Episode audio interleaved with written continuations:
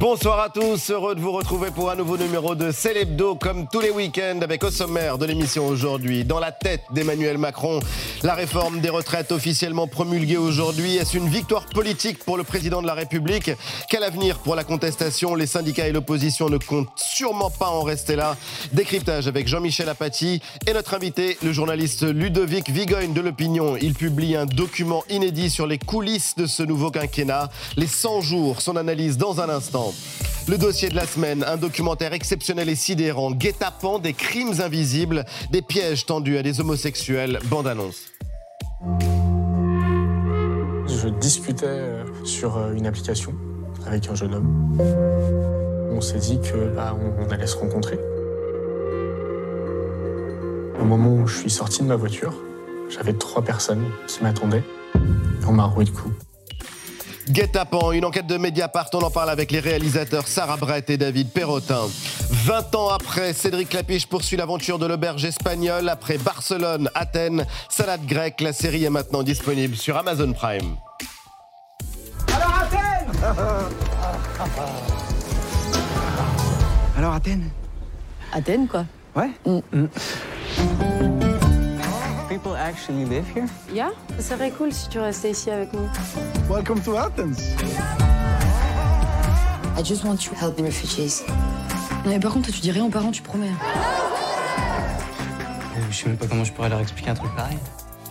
D'une génération à l'autre, tout a changé. Rendez-vous avec le réalisateur Cédric Clapiche pour reprendre le fil de cette histoire qui continue. C'est l'hebdo, c'est parti.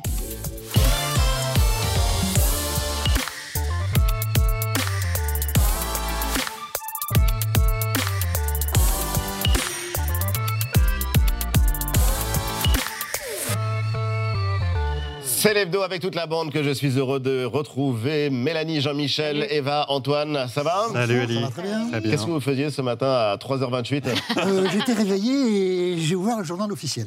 C'est ça la grandeur du journalisme politique. Le journalisme politique euh, à qui Ludovic euh, Vigogne rend honneur, puisque la loi sur les réformes des retraites est officiellement promulguée. Et maintenant, comment se projeter vers la suite? Suite de la mobilisation, évidemment, suite du quinquennat. Le journaliste Ludovic Vigogne de l'Opinion un document très informé, plein de révélations sur les coulisses du début de ce nouveau quinquennat. C'est aux éditions Bouquin, Les 100 jours, S-A-N-S. Ludovic Vigogne est notre invité. Bonsoir et bienvenue. Bonsoir. Les Bonsoir, 100 Ali. jours, comme les 100 premiers jours, mais surtout comme des jours sans SANS. Vous allez nous expliquer pourquoi. C'est une histoire au cœur du cœur du pouvoir. On y apprend des tas de choses, comme si on était quasiment dans la tête d'Emmanuel Macron. On va en parler. Aujourd'hui, c'est un jour pour, ou un jour avec, ou un jour sans? C'est plutôt un jour avec. C'est quand même un acquis important pour lui. Euh, des quatre derniers présidents de la République, c'était le seul à ne pas avoir réformé les retraites. Il y avait quelque chose d'un peu humiliant pour lui. Depuis qu'il avait dû abandonner euh, la réforme de 2020, il y avait quelque chose qui le minait. Et je pense qu'aujourd'hui, c'est un soulagement. Alors justement, on va commencer euh, avec toi Jean-Michel. L'actualité, c'est évidemment donc cette loi sur la réforme des retraites, officiellement promulguée, publiée au journal officiel. Le président de la République n'aura pas attendu une seconde. Ah non, pas une seconde. On va quand même regarder un peu, regarder l'image qui est saisissante du Conseil constitutionnel avec devant plein de CRS. Ça, on n'avait jamais vu ça chez nous. Et donc, le Conseil constitutionnel, hier soir, a validé la loi sur les retraites. Il n'a pas tout validé, il a validé l'essentiel. Ce qui était important, évidemment, dans le texte, et notamment les mesures d'âge, le report de l'âge légal à la retraite, 64 ans, et puis l'allongement ou l'accélération de l'allongement de la durée de cotisation. Le Conseil constitutionnel a sanctionné, ça n'est pas une surprise, on savait que c'était des trucs qui n'avaient rien à faire dans ce projet de loi de finances. Il a sanctionné notamment le CDI senior et puis aussi un index senior. L'essentiel était acquis pour Emmanuel Macron. Et donc, pour les opposants, évidemment, depuis hier soir, c'est la tristesse. On a fait un florilège. Ça va d'Éric Ciotti à Fabien Roussel. Ils sont d'accord tous les deux. C'est assez rare. Et on commence par l'écologiste Marine Tondelier. Emmanuel Macron vient de promulguer en une nuit. Il avait dit alors qu'il a 15 jours qu'il le ferait en 48 heures et finalement il le fait à la sauvette euh, la première nuit. C'est un braquage démocratique. C'est une volonté euh, euh, d'humilier, euh, de montrer avec un peu de mépris, de cynisme qu'il a tous les pouvoirs. Emmanuel Macron va chercher à se cacher derrière, euh, derrière la validation du Conseil constitutionnel.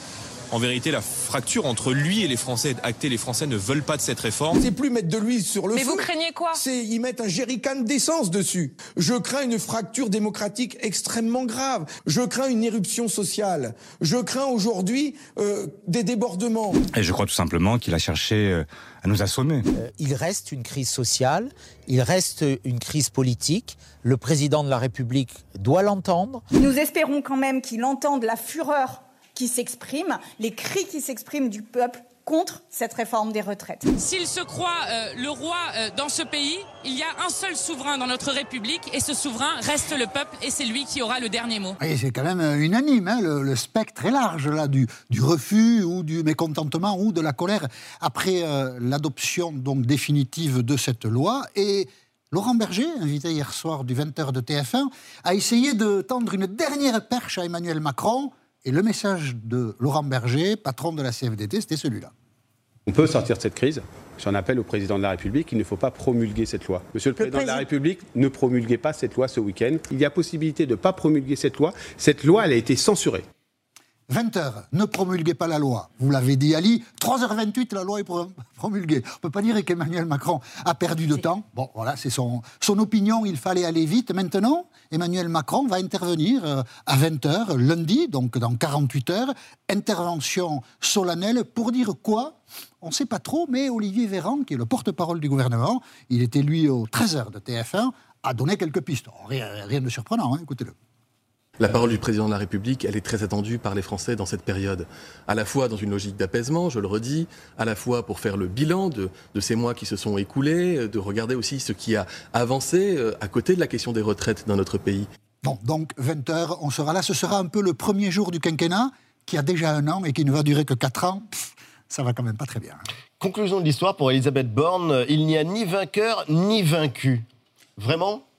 Bah, Il y a quand même le, mouvement social a perdu et il va dé dégonfler un petit peu plus. On a vu déjà jeudi, euh, il y avait une vraie décrue, ça va continuer ainsi. Sans doute, il y aura un barreau d'honneur le 1er mai, mais à partir de là, tout va un peu s'éteindre. Euh, L'intersyndicale aussi a vécu. On, voit déjà, on a vu déjà cette semaine Laurent Berger, Sophie avoir des lectures différentes de la situation, de ce qu'il faudrait faire au lendemain de la promulgation qu'on attendait par le Conseil constitutionnel. Et c'est sûr que Laurent Berger, lui, va un peu plus rentrer désormais dans une phase de discussion.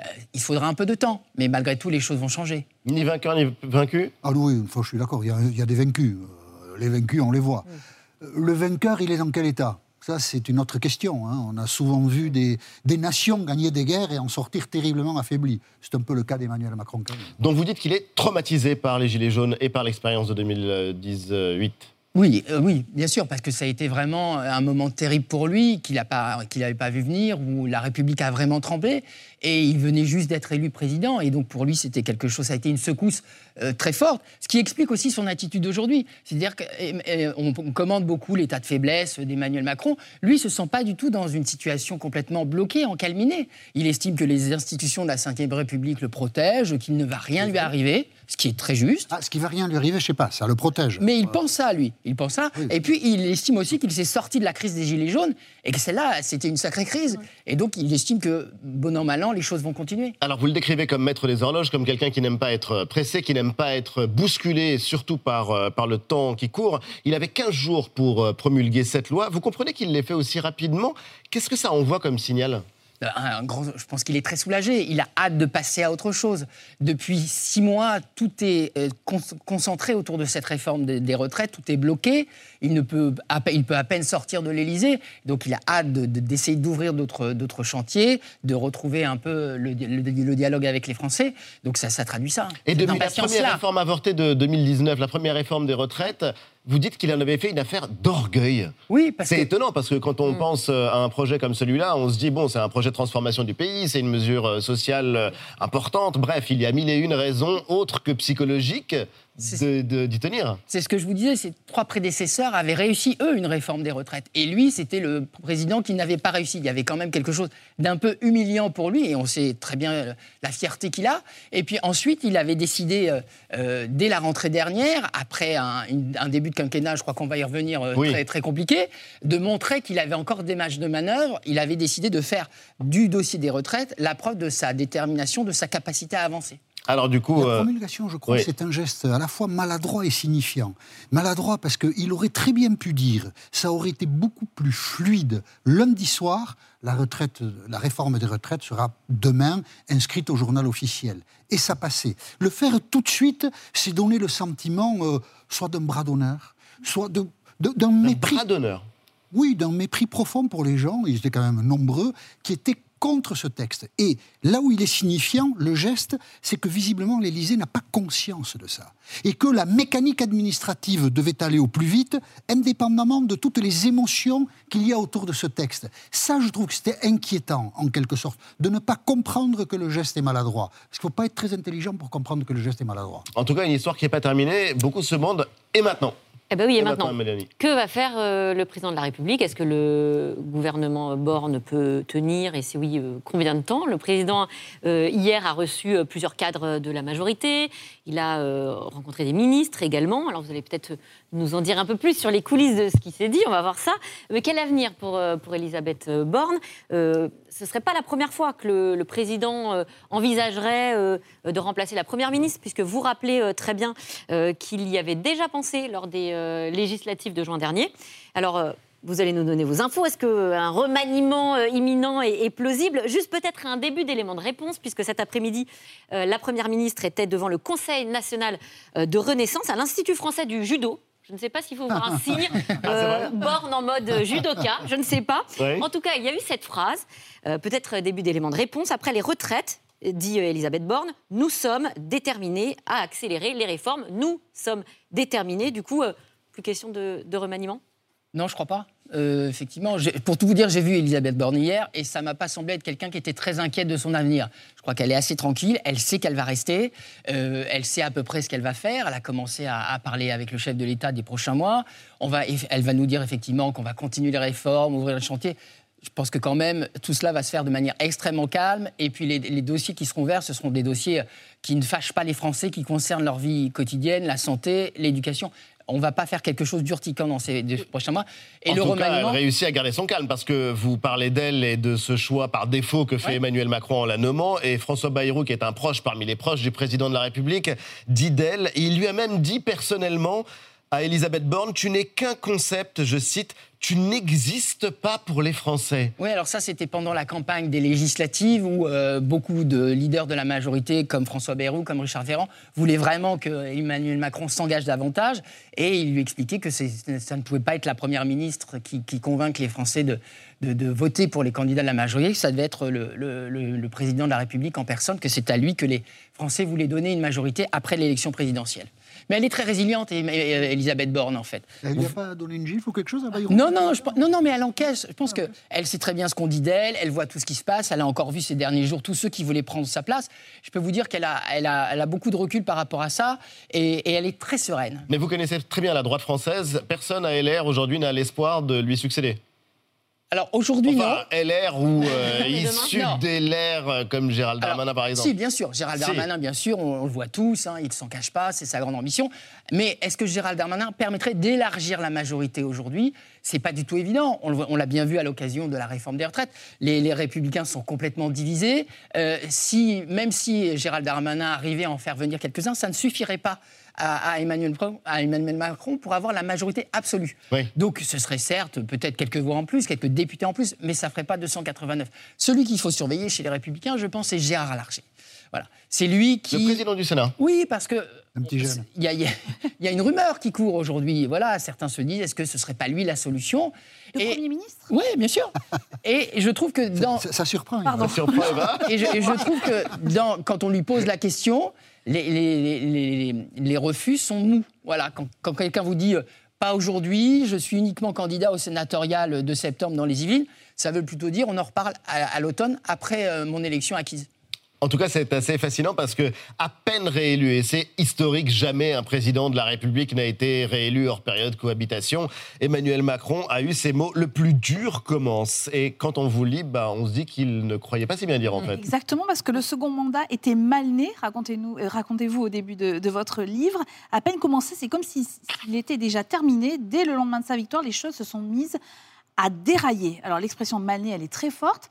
Qu'est-ce qu'il faut entendre par ce terme et comment vous expliquez ce passage à vide du président de la République? Ben, Dès le début, les choses commencent mal. Euh, Emmanuel Macron n'arrive pas à, nommer la première ministre qu'il a initialement choisie. On verra. Il y a un flottement pendant. Euh, voilà, les Français ne lui donneront pas de, majorité absolue, très loin de là, ce qui va lui poser un problème durant tout son quinquennat. Et Édouard Philippe parle même de cohabitation. Oui, oui, parce que effectivement, ça l'oblige aujourd'hui à tout négocier, le moindre projet de loi, et ça veut dire qu'à la fin, il est menacé d'avoir un bilan très très mince.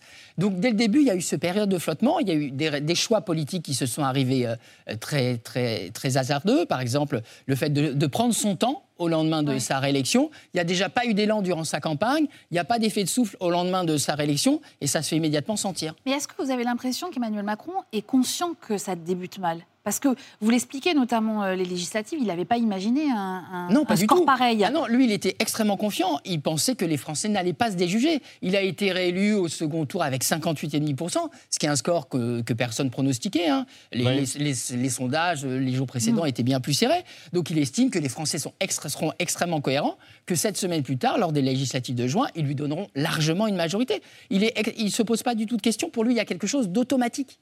Et même le jour du premier tour, euh, il euh, balaye absolument euh, toutes les déconvenues ou ce qui peut apparaître comme des déconvenues. Vous dites, et c'est assez sidérant, qu'Emmanuel Macron, qui n'a pas l'air d'être quelqu'un qui improvise beaucoup, mm. n'était absolument pas préparé pour ce second mandat. Et vous dites que Nicolas Sarkozy est même sidéré par son niveau d'impréparation. Oui, c'est juste parce que lui, Nicolas Sarkozy, lui, quand il avait été candidat en 2012, il avait vraiment pensé à ce qu'il ferait pour son second quinquennat. Et il n'a pas été réélu. Et il n'a pas été réélu. Et Emmanuel Macron, avec Emmanuel Macron, c'est une vraie différence. Emmanuel Macron, il a été obsédé pendant tout son premier mandat par sa réélection. Il y a pensé chaque jour. En revanche, ce qu'il ferait le lendemain, il ne l'a pas du tout anticipé. C'est quelqu'un d'assez séquentiel d'abord. Et puis ensuite, il faut bien souvenir que les derniers mois de son, son mandat sont occupés par la présidence française de l'Union européenne, par euh, la, guerre, en Ukraine, évidemment. Il faut quand même un peu faire campagne. Et donc, il n'a pas du tout le temps d'anticiper et de savoir qui va nommer à Matignon, quels seront ses principaux ministres. Et donc, c'est vrai que c'est pour ça qu'il choisit de prendre son temps et qu'il le payera. Mais quelle relation, quelle relation forte avec Nicolas Sarkozy. On savait qu'il se voyait régulièrement, mais qu'il aille à ce point lui faire des compliments, lui dire qu'à chaque fois qu'il le voit, il dit à son prédécesseur qu'il lui donne une énergie folle. Oui, je sais ce que je vous dois, il lui dit, euh, Emmanuel Macron à Nicolas Sarkozy. On l'a vu dès le début du premier quinquennat, qu'entre eux, les choses se passaient bien, qu'il y avait un intérêt bien compris à ce que leur relation soit fluide. Et, et puis aussi, c'est extrêmement précieux pour un, président en poste d'avoir les avis, les conseils d'un ancien président de la République. Et on sait très bien, Jean-Michel notamment, que Nicolas Sarkozy, il n'est jamais avare de ça. Qui que vous soyez devant lui, il va vous dire tu devrais faire ça, tu devrais faire ça, que vous soyez un simple député ou président de la République. je crois même que c'est au point que Nicolas Sarkozy et Emmanuel Macron n'ont pas exclu à un moment que Nicolas Sarkozy puisse aller à Matignon, après la réforme des retraites. Ah oui. Même Nicolas Sarkozy, c'est une idée qui ne lui déplaît pas, comme ça, sur le papier. Euh, comme elle est très irréaliste, elle ne se fera peut-être pas, mais Nicolas Sarkozy, il est là. Et il a envie, hein. Il a envie. Hein. Et euh, alors, je ne sais pas si Emmanuel Macron a déjà lu votre livre. Je ne sais pas non plus. Mais en tout cas, il va découvrir un portrait psychologique euh, où on quand on est lecteur, on découvre un homme dur, même très dur, Antoine. Oui, vous dites du président de Vigogne qu'en matière de gestion humaine, hum. il maltraite, il tourmente, euh, vous le qualifiez de tourmenteur. Les supplices ne sont pas le moindre de ses délices, euh, écrivez-vous. Vous racontez qu'il aime déstabiliser euh, ceux qui se croient un peu trop établis, qu'il se régale de la compétition qui existe entre ceux qui font montre de beaucoup d'appétit dans son entourage. Le président est un darwiniste, c'est le mot que vous choisissez. La prédation est un sujet qui l'intéresse et vous donnez un exemple. Euh, celui de vautours, qui ne s'attaquerait plus seulement à des charognes, mais aussi à des animaux vivants. On en a parlé euh, euh, il y a un peu plus de, de, deux ans. Il a voulu en savoir davantage, racontez-vous. mais pourquoi avez-vous choisi de parler de, ce sujet mhm. dans ce livre sur Emmanuel Macron? C'est dingue. Des, des aigles des déviants et les aigles déviants. les aigles, mais plus, largement. Ah, parce que, bah, les aigles déviants, parce que ces charognards devenus. Euh, Tout à fait. Qui sont devenus des prédateurs. Ça, et ça explique vraiment comment il, voit les, les autres. Pour lui, tout le monde est un peu interchangeable. Ça explique euh, très bien qu'il il, il, choisira dans un premier temps une première ministre élue locale de droite, Catherine Vautrin, et que euh, finalement il nommera Elisabeth Borne, femme de gauche, techno que, l'on connaît. Donc euh, c'est quelqu'un qui, qui, pour qui les, gens sont assez interchangeables. Tout est tellement centralisé, tout est tellement concentré entre ses mains qu'il ne voit pas tellement les autres. Euh, et donc, euh, pour lui, effectivement, que le meilleur gagne. Et puis, c'est celui-là qui, qui, sera récompensé. Lors du premier quinquennat, Nicolas Sarkozy avait glissé à Emmanuel Macron, je cite, Vous n'avez pas plus d'ennemis que moi, mais vous avez moins d'amis. Alors c'est assez euh, curieux comme expression. Et euh, Nicolas Sarkozy avait été frappé par la haine que son cadet suscitait en la matière. Il pouvait faire la comparaison. Nicolas Sarkozy a connu effectivement l'impopularité. François Hollande aussi. Mais qu'est-ce qui a changé? Qu'est-ce qui est particulier avec Emmanuel Macron? On voit bien, hein, et on le voit aujourd'hui, il suscite vraiment une détestation qui est extrêmement forte dans les sondages. Euh, euh, les traits défavorables sont extrêmement élevés, les jugements très défavorables. Et c'est à, ce niveau-là, c'est effectivement très fort. Je pense qu'il a symbolisé des choses qui ont beaucoup heurté les Français. quand il a été élu, il était très peu connu en fait. Chacun y projetait un peu ce qu'il voulait voir. Les gens de gauche, ils voyaient un peu un nouveau Michel Rocard, les gens de droite, un Alain Juppé jeune. Et en fait, euh, petit à petit, ils ont appris à le connaître. Et il y a des, aspects de sa personnalité qui, ont déplu. Hein. On sait très bien toutes les petites phrases qui ont été mises à son débit et qui ont beaucoup heurté, marqué les Français. Et ça, c'est des sparadraps dont on n'arrive pas à se défaire. On est à un moment, peut-être, un moment bascule, l'histoire le dira. Mais euh, désormais, le temps est devenu son ennemi. Écrivez-vous, euh, Ludovic Vigogne. C'est déjà le début de la fin ou est-ce qu'il peut encore reprendre la main? Et c'est vrai que c'est un sujet dont on débat régulièrement euh, sur ce plateau. Dès le lendemain de sa réélection, ça a été le début de la fin parce que euh, parce que c'est le premier président qui ne peut pas se représenter. En 2008, Nicolas Sarkozy a réformé la Constitution. Il y a, il y a introduit une règle qui est que un président ne peut pas faire de plus de deux mandats successifs. Et Emmanuel Macron, c'est le premier auquel ça s'applique. Et donc, dès le lendemain de sa réélection, on l'a vu comme un homme du passé. Il avait 44 ans et pourtant, on voyait quelqu'un qui, qui, incarnait hier plutôt oui, mais que demain. On disait à l'époque que ça, celui qui ne peut pas se représenter est d'autant plus libre pour agir. On le disait. Donc, euh, d'abord, peut-être que la pratique va infirmer cette idée. On va voir, un parce que c'est une première. Et après, la question qui est quand même posée, vous y faisiez, vous l'avez dit tout à l'heure, c'est que n'ayant pas gagné les élections législatives, euh, tout est difficile dans ce quinquennat. Exactement. Il aurait une majorité absolue, le quinquennat serait très différent. C'est toujours très difficile un second mandat. Hein. On l'a vu avec De Gaulle, euh, Mitterrand, Chirac, qui sont sortis en lambeaux de ça. Et donc il y a une sorte de malédiction. Et effectivement, euh, Emmanuel Macron a en plus de bouler cette absence de majorité absolue et cette nouvelle règle institutionnelle qui l'empêche de faire un troisième mandat qui, qui, fait qu'il incarne le passé. Et la référence aux 100 jours, de toute façon, ça se termine quand même très très mal, les 100 jours pour euh, ah, Napoléon Bonaparte. mais d'un mot, pourquoi est-ce que vous dites que c'est un héros Ça, c'est ce que je. Parce qu'il a, il a vu euh, ces derniers mois un, documentaire euh, où Jean-Pierre Melville parlait euh, de l'armée des ombres, le, son grand film. Et, il parlait d'un de ses héros comme d'un héros discutable. Et Emmanuel Macron a bien aimé ce concept et s'est dit qu'effectivement, quand on était un président, on ne pouvait pas être autre chose qu'un héros discutable. C'était très difficile de, tout faire bien. Et, donc, il, a trouvé la formule par, particulièrement adapté au job. Mais donc c'est un héros. Et discuter. Ah bah oui, mais il se conçoit. Emmanuel Macron, évidemment, se conçoit comme un héros. On voit bien à quel point tout le système est, centralisé, personnalisé. Moi, je retiendrai plutôt ça. le discutable. Il pense qu'il est un héros. Et il faut le lire, justement, ce livre, pour euh, se faire une idée et comprendre justement cette ambivalence. Euh, Ludovic Vigogne vous avec nous tout de suite, Jean-Michel. Étonnant, non Silence Silence pour la France Nous devions être désormais euh, gentils avec les gentils et être méchants avec les méchants. Moi, c'est pareil, hein. je suis pas non plus d'accord avec tout ce que dit Mélenchon. Ça m'en touche une sans bouger l'autre. Ah là là, ces insoumis, ils sont infernaux. Donc, je ne suis pas sûr que, euh, honnêtement, les nattes de Greta m'aillent super bien. Étonnant, non?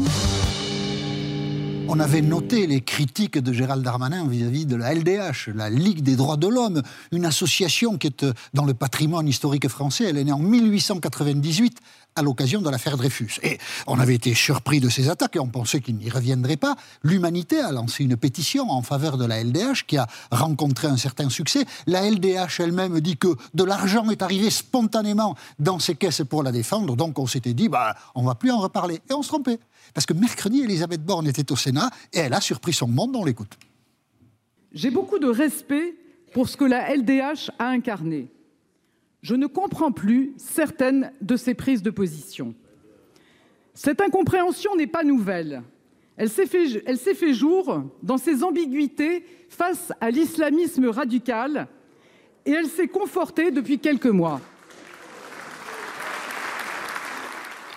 Et alors regardez la réaction de Patrick Baudouin, elle était à la une du Monde cette semaine, c'est le président, de la Ligue des droits de l'homme, et il dit les libertés publiques en France sont en péril. Alors la LDH a peut-être pris des positions qui peuvent être critiquées, c'est pas la question, mais c'est vrai qu'on se dit que le gouvernement a quand même suffisamment à faire, suffisamment d'adversaires, suffisamment de problèmes pour pas rallumer sans arrêt des foyers euh, qui peut-être ne valent pas la peine de l'être. Quand même, euh, il faut qu'ils se calment un peu quand même. Alors, on sait que les politiques pensent sans cesse à la présidentielle et ils sont déjà très nombreux, quatre ans avant, à penser à celle qui arrive. Même Jean-Luc Mélenchon. Et surtout, Jean-Luc Mélenchon.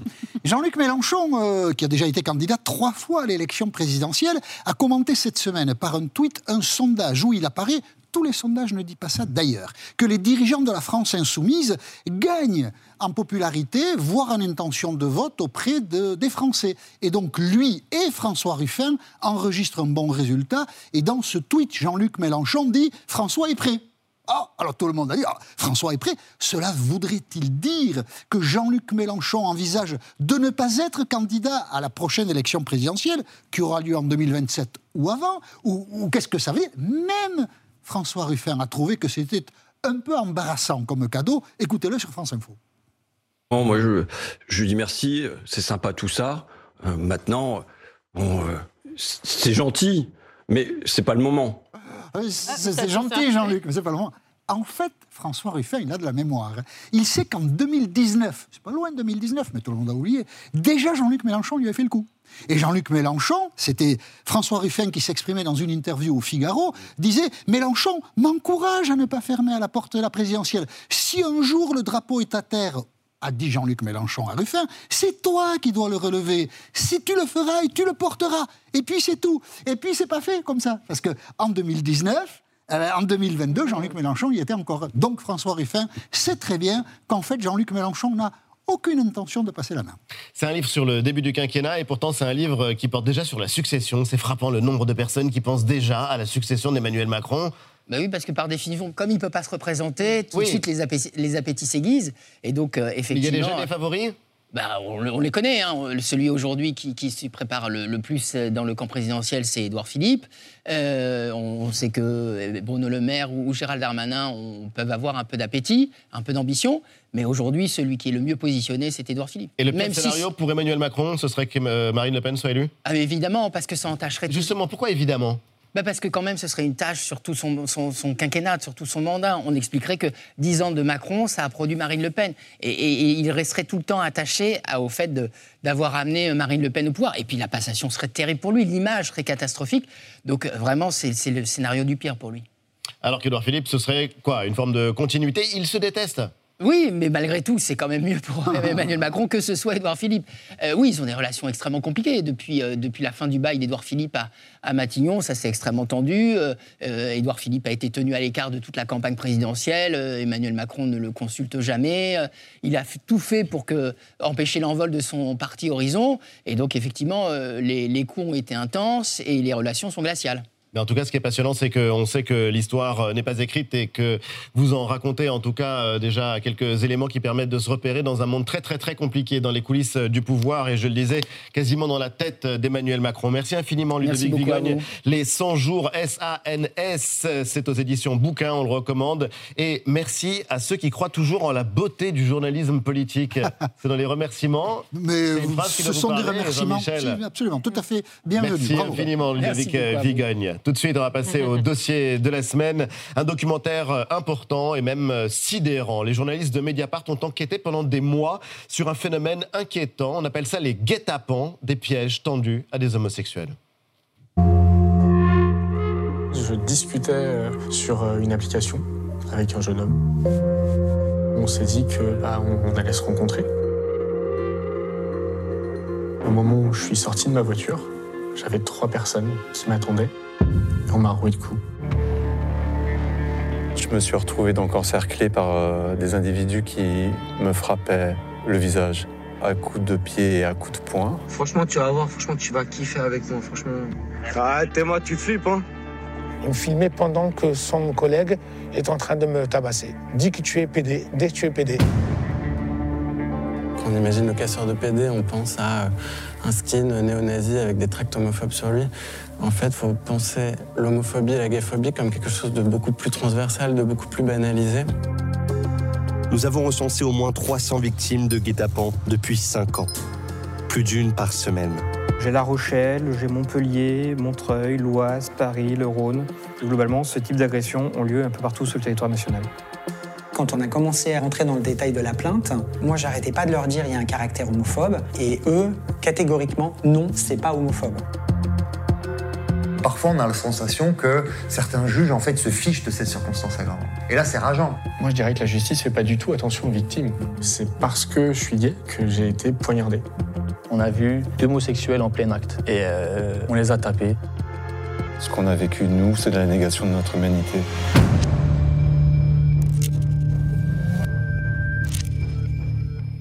Les réalisateurs de Guet-apens, Sarah Brett et David Perrotin sont les invités de Célébdo.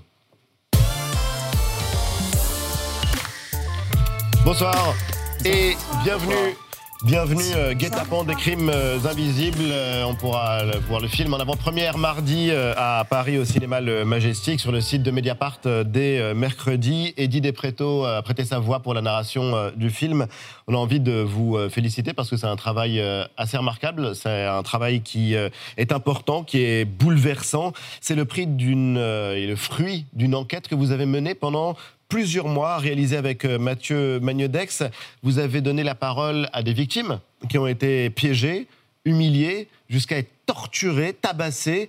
Vous donnez la parole à des avocats, à des magistrats, et même vous avez pu rencontrer des agresseurs. C'est extrêmement fort. On va partir d'abord de la définition la plus simple, guet-apens, définition. Euh, bah, en fait, c'est quand euh, une- un agresseur euh, va cibler une personne parce qu'elle est gay, donc elle va la cibler via des applications de rencontres ou sur des lieux de drague pour s'en prendre à elle. Alors pour la voler, pour la séquestrer. Mais ce qu'on a remarqué en travaillant dessus, c'est que c'est pas un simple vol crapu- crapuleux. Souvent, c'est de l'hyper-violence qui se déploie. Oui. Et parfois, on ne les vole même pas. C'est pour les tabasser, les laisser pour morts et partir. Parce que ce qui est frappant, c'est la haine, la haine homophobe, la haine qui est présente euh, tout au long de, de- de ce documentaire. Ce sont principalement des, des hommes qui sont pris pour cible. Est-ce qu'on peut, euh, oui, définir une forme de profil ou pas? Sur euh, Les cibles. les cibles, euh, non, en fait, les cibles, ce sont des hommes qui cherchent des rencontres sur euh, des applications ou qui vont sur des lieux de rencontre euh, en extérieur, hein, des parcs Des publics, parcs, euh, les Tuileries à Paris, qui sont voilà, un, lieu de, de rencontre très connu, et, euh, et voilà, qui sont, qui sont ciblés parce que, euh, parce que voilà, ils, ils vivent leur sexualité euh, voilà, de manière... euh, parfois euh, très ouverte. Oui. Euh, a contrario, d'autres sont, sont ciblés parce qu'ils vivent leur sexualité, leur homosexualité dans la discrétion. Et, et pour ça aussi, on veut les, les punir. Donc non, on est vraiment dans des, dans des crimes de haine, c'est ça, c'est de, c'est de la Parce que c'est très difficile de prendre la, la complète mesure de ces pièges et, et du phénomène, parce que vous avez recensé donc euh, 300 guet-apens sur 5 ans, mais c'est probablement plus. Alors combien, je ne sais pas, mais c'est très difficile de mesurer le phénomène parce que beaucoup de victimes, comme vous le disiez, refusent d'en parler, ne peuvent pas en parler ou euh, veulent le cacher. En fait, c'est ce que c'est ce que on a tenté de raconter. Alors, d'abord, ce qui est important de préciser, c'est que nous, nous-mêmes, on avait vraiment été surpris par ce chiffre de 300, un guet-apens par semaine. On s'attendait pas du tout à en trouver euh, Autant, autant. oui. Euh, on sait que c'est largement sous-estimé et en fait, on, on est- on a essayé d'expliquer pourquoi.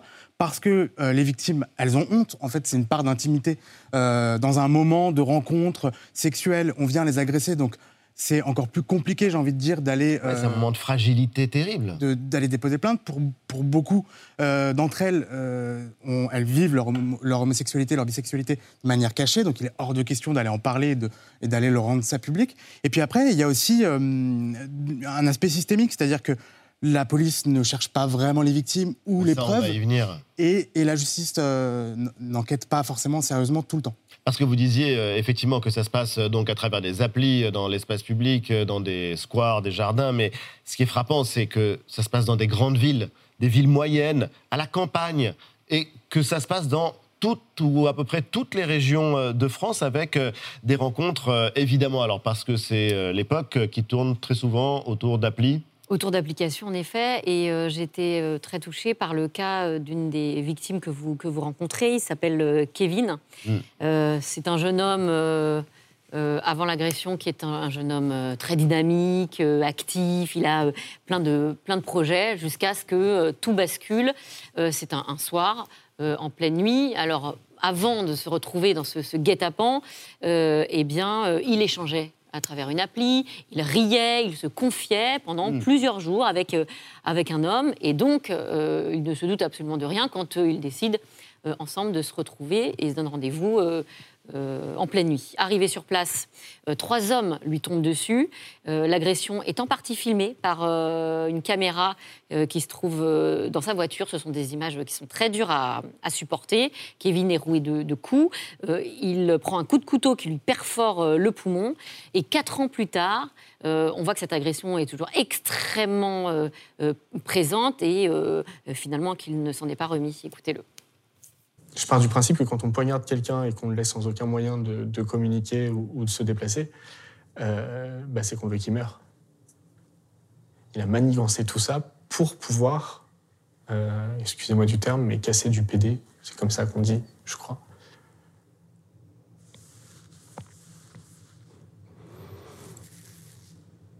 On se racontait nos vies, on se racontait nos projets.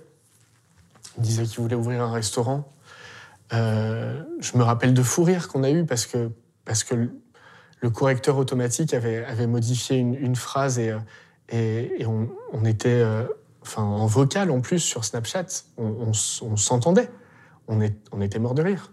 Ça veut dire que j'ai- rigolé, moi, avec la personne qui m'a poignardé. J'ai éclaté de rire avec cette personne avant que ça m'arrive.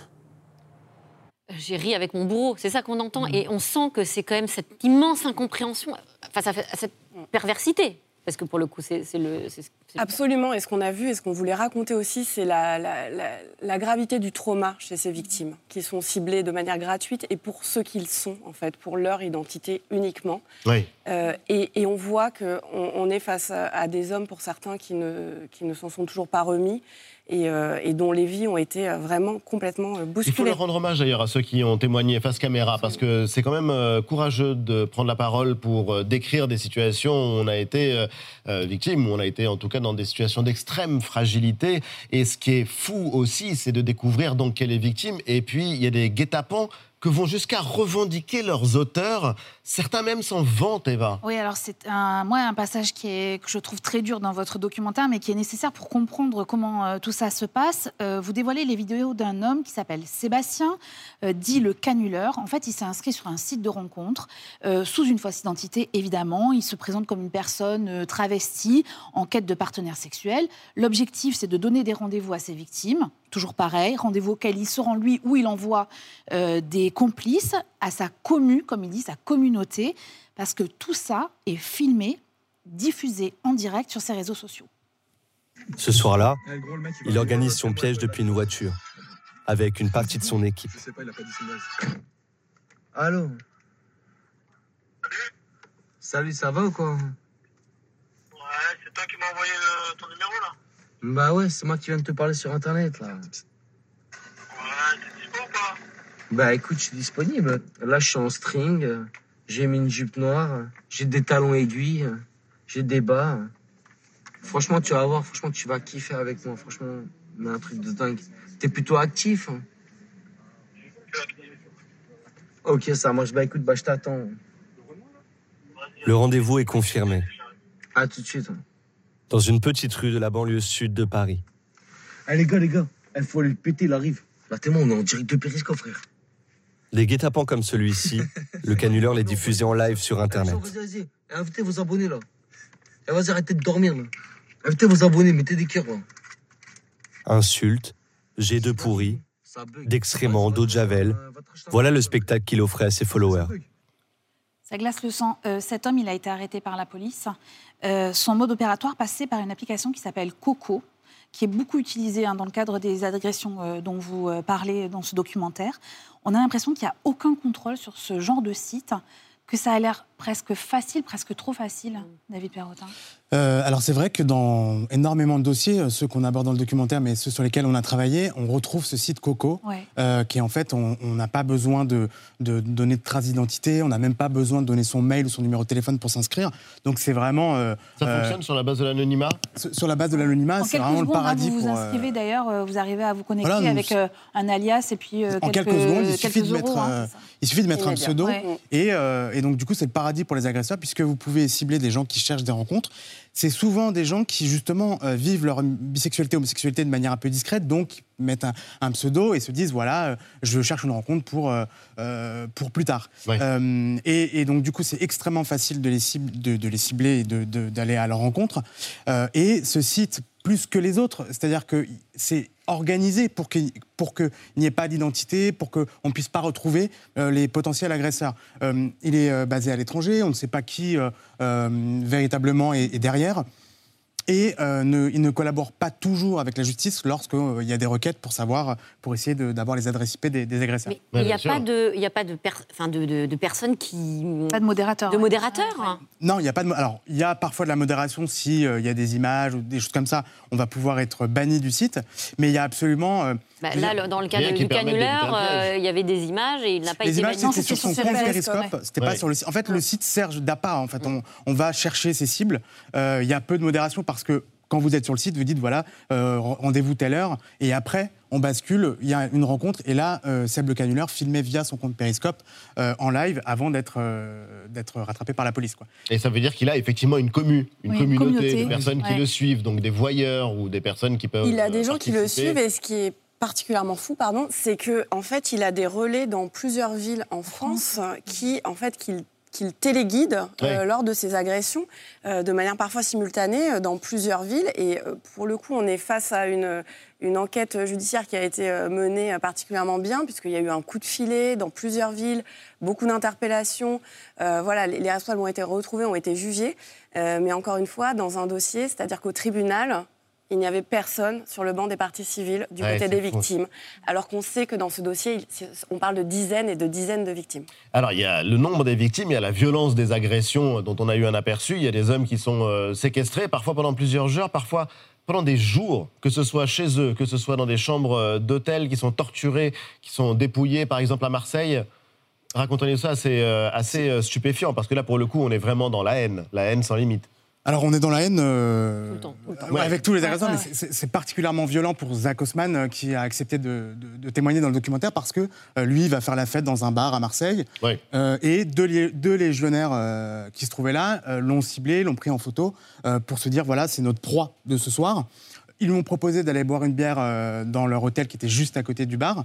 Euh, et une fois arrivé à l'hôtel, il est assommé, il est euh, violé euh, par l'un des, légionnaires.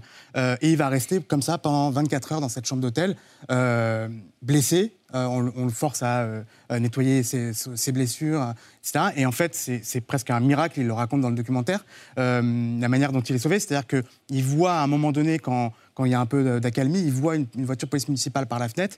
Et il se dit, bon, ça passe ou ça casse, j'ouvre la fenêtre, je crie. Et là, la police municipale l'a entendu et est venue le libérer.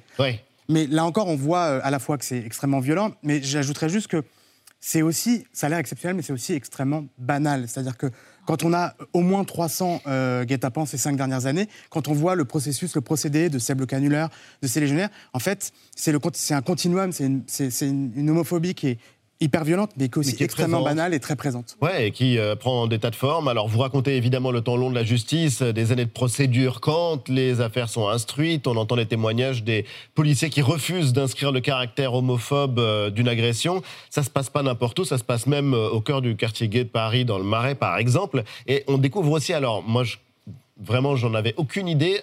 Un problème administratif ou une question administrative qui est déroutante et qui, a priori, pourrait être réglée assez simplement, Antoine. Oui, c'est une question liée à une particularité du logiciel utilisé dans les commissariats, hein, celui dont les policiers se servent pour euh, recevoir et enregistrer les plaintes.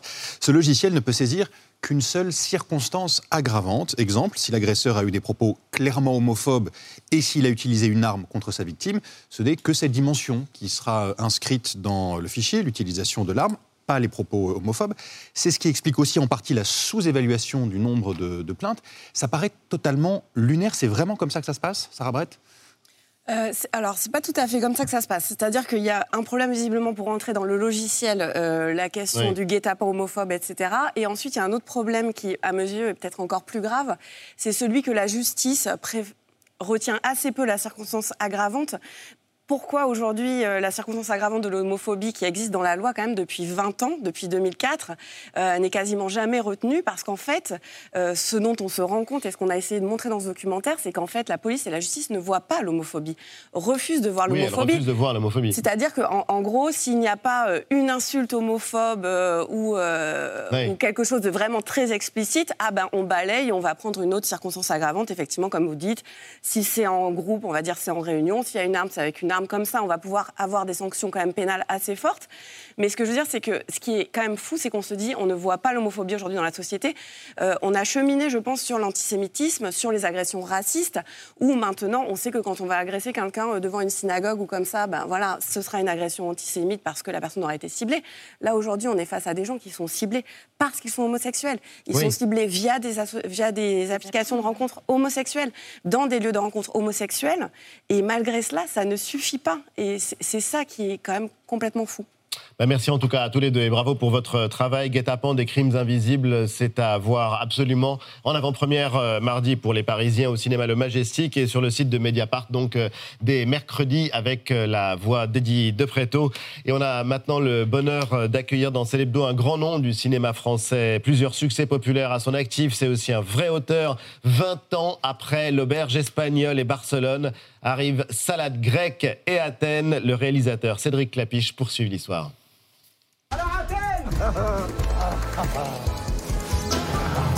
Alors Athènes Athènes, quoi. Ouais People actually live here? Yeah, ça serait cool si tu restais ici avec nous. Welcome to Athens I just want to help the refugees. Mais par contre, tu dis rien aux parents, tu promets. Euh, Je sais même pas comment je pourrais leur expliquer un truc pareil. Terrain miné. J'ai pas le droit de te demander Non. si t'as un, un amour. Je pense pas que ce soit une bonne idée.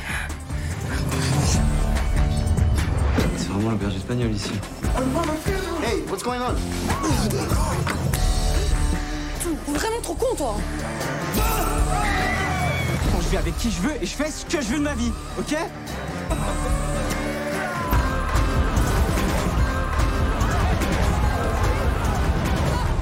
Tell me about Athens. Uh, Athens, uh, it's, it's cool. It's cool. Yep. Salade grecque, une série de Cédric Clapiche, une série Prime Video et Cédric Clapiche est l'invité de Célébdo. Bonsoir. et bienvenue. Bonsoir. Heureux de vous euh, recevoir. euh, ça nous fait euh, replonger dans notre mémoire Notre avec une Notre forme de nostalgie joyeuse. Et euh, merci de nous accompagner en tout cas dans, dans nos vies parce que Salade grecque, c'est la série. Elle est enfin disponible sur la plateforme Amazon Prime depuis hier. Alors pour le plaisir des fans, et j'imagine que vous avez échangé d'ailleurs avec beaucoup de fans. Vous étiez au festival Cérémania à Lille. Ouais, ouais, ouais. Et euh, beaucoup de gens sont venus vous voir en vous disant euh, merci, merci de prolonger l'histoire. Oui, je sais, je sais pas pourquoi.